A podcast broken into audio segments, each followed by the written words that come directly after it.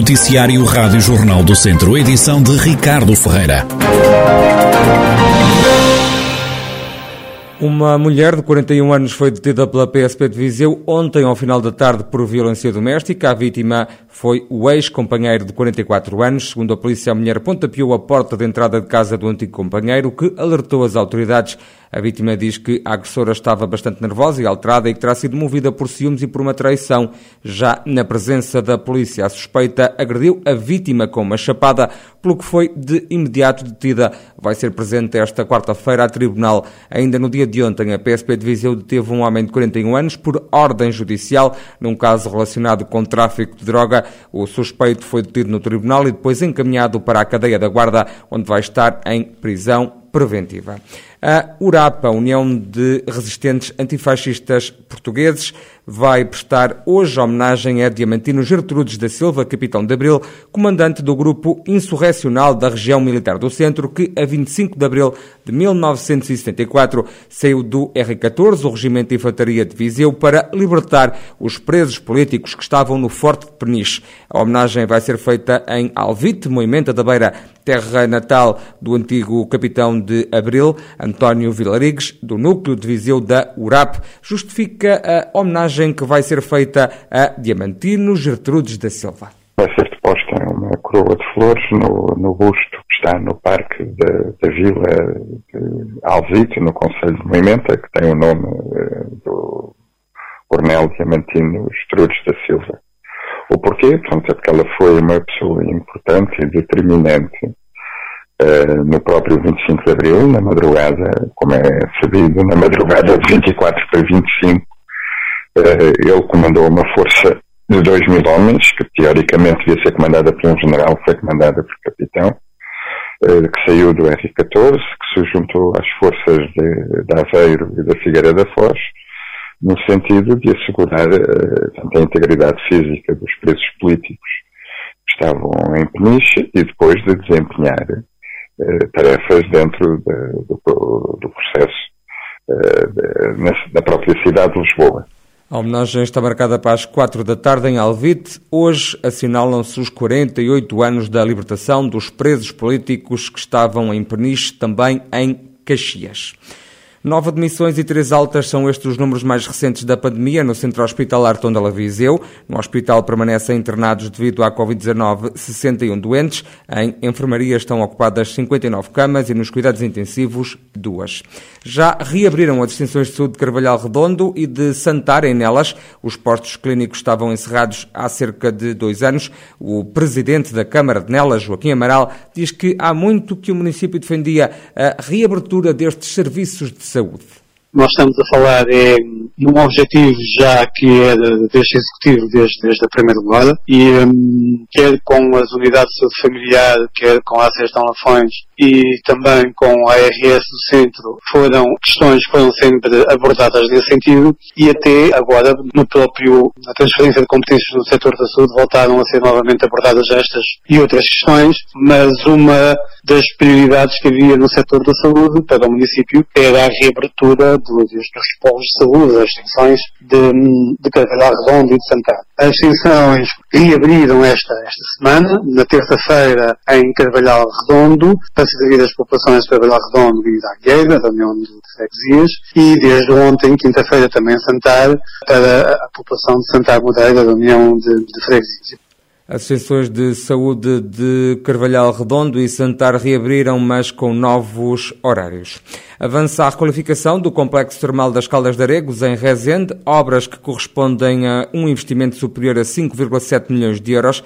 O presidente do município de Rezende, Garcês Trindade, fala numa boa notícia e recorda que este projeto era há muito tempo desejado. Um desejo que Aregos constitua, enfim, o cartão de visita de, de, do município de Rezende, nomeadamente porque tem já os equipamentos no balneário termal, tem piscina, tem, eh, portanto, aquele acesso ao, àquele plano de água fantástico que há em Caldas de Aregos, eh, com cais, com flubina, o cais onde encostam as maiores embarcações que navegam no Douro, enfim, tem uma série de, de equipamentos, nomeadamente também para, para a flubina de combustível, não é? Porque, enfim, os locais da Flubina necessitam de combustível. Portanto, nós temos ali uma série de equipamentos, onde está incluído o balneário, que estava a necessitar, e daí a necessidade de fazer a requalificação, uma vez que o balneário já tem umas dezenas de anos e pronto, está a ficar demodé. Nós queremos, enfim, ter um balneário moderno, enfim, que preste oferta eh, termal às, às populações, não só de Rezende, como também, enfim, de todo lado, todo Portugal e de estrangeiro, que os uh, termalistas possam efetivamente fazer tratamentos de semanas, numa semana ou duas semanas. Garcês Trindade, Presidente da Câmara de Rezende, sobre as obras projetadas para as caldas de Aregos, que vão custar 5,7 milhões de euros. Segundo o autarca, empreitada vai decorrer no seguimento de uma candidatura ao Programa de Valorização Económica dos Recursos Endógenos. Está a ser requalificada a ponte do Voga em Sátão. Os trabalhos são da responsabilidade da Câmara Municipal local. Vão custar meio milhão de euros. As obras prevêem o alargamento do tabuleiro da ponte. É o que explica o Presidente da autarquia, Alexandre Vaz. As obras da ponte de Volga, chamada assim, é uma ponte que atravessa o rio Volga e que une, digamos assim, a vila de Sátão com o norte do Conselho, sobretudo com as freguesias de Ferradaves, Águas Boas e Forras e que depois dará seguimento a outro Conselho, que é o que está a pegar, que é o Conselho de Sernancelho. São obras da responsabilidade da Câmara Municipal, que saem do orçamento da Câmara Municipal, são obras orçadas em meio milhão de euros e que têm, sobretudo, duas vertentes. A primeira vertente trata-se em que a ponte tenha a segurança, uma vez que o último arco que une a parte norte à ponte tem alguns problemas que nos poderão vir a trazer consequências mais tarde graves e a outra vertente é sobretudo o alargamento da ponte de Volga porque neste momento nem dois carros passam e portanto necessitamos fazer o alargamento do tabuleiro, ficará um tabuleiro com 6 metros e meio de largura e ficará também um passeio de 80 centímetros para passar em bicicletas e peões ao lado. Alexandre Vaz, presidente da Câmara de Sátão, a falar sobre as obras em curso na ponte, sobre o Voga, que liga a Vila de Sátão ao norte do Conselho e depois ao município vizinho de Sernancelho. A bancada do PS na Assembleia Municipal de Viseu pediu ontem explicações ao Presidente da Câmara sobre o anunciado corte de parte do trânsito na Avenida Alberto Sampaio, no centro da cidade. O socialista Jorge Adolfo fez saber que o PS está contra a medida e deu conta das preocupações do partido. Está a ponderar encerrar o trânsito na Avenida Alberto Sampaio. Uh, o trânsito, pelo menos parcial, uh, numa, numa parte da Avenida Alberto Sampaio.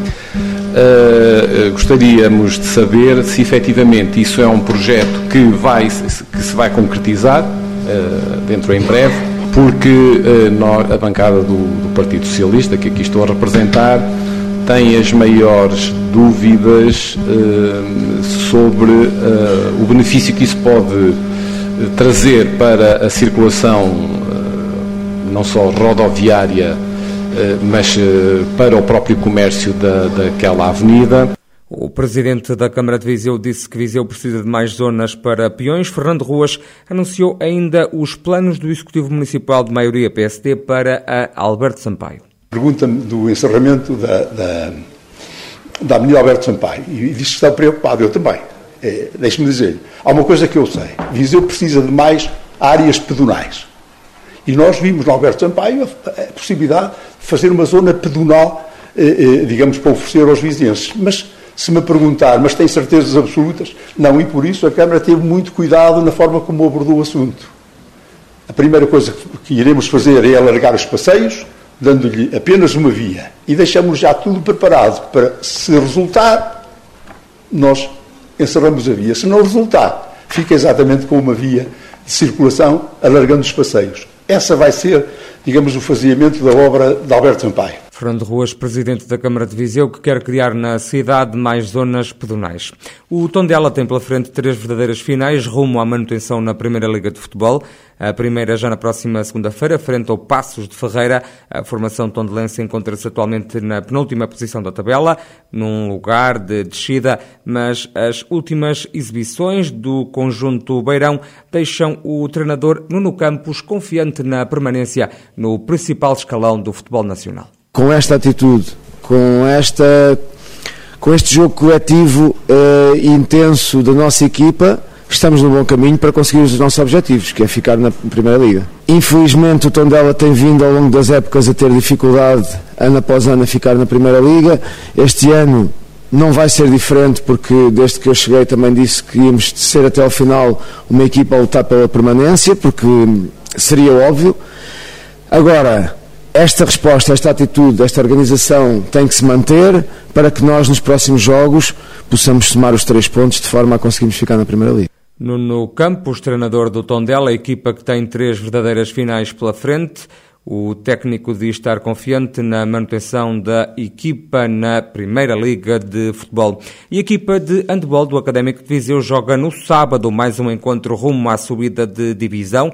O jogo com o Benavente, último classificado, é o primeiro de três jogos consecutivos em casa. Fator importante, mas não decisivo, nas palavras do treinador da equipa academista, Rafael Ribeiro. São três jogos em casa, ele finalizar da, da primeira volta e depois os outros dois, o início da segunda, eu não, não, não, não gosto de estar a fazer exercício de pensar um bocadinho mais a longo prazo, de pensar o que é que serão os três jogos.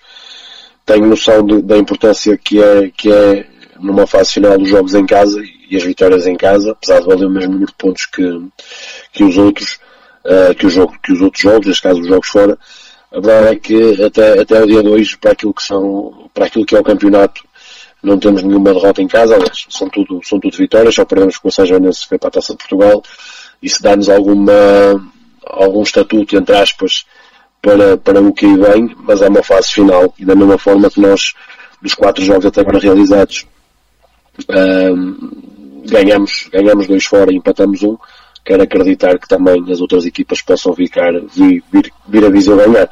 Rafael Ribeiro, treinador do Académico de Viseu, a fazer a antevisão ao encontro de sábado no pavilhão do Fontelo às nove da noite, frente ao Benavente. O Académico lidera a classificação da fase de subida à primeira divisão de handball. Já a Academia de São Pedro do Sul, que está na fase de manutenção da segunda divisão nacional, viaja até Aveiro no fim de semana para defrontar o Avanca B. A formação de São Pedro do Sul ocupa a sexta posição da tabela, tem 26 pontos, menos 9 que o líder, o Estarraja.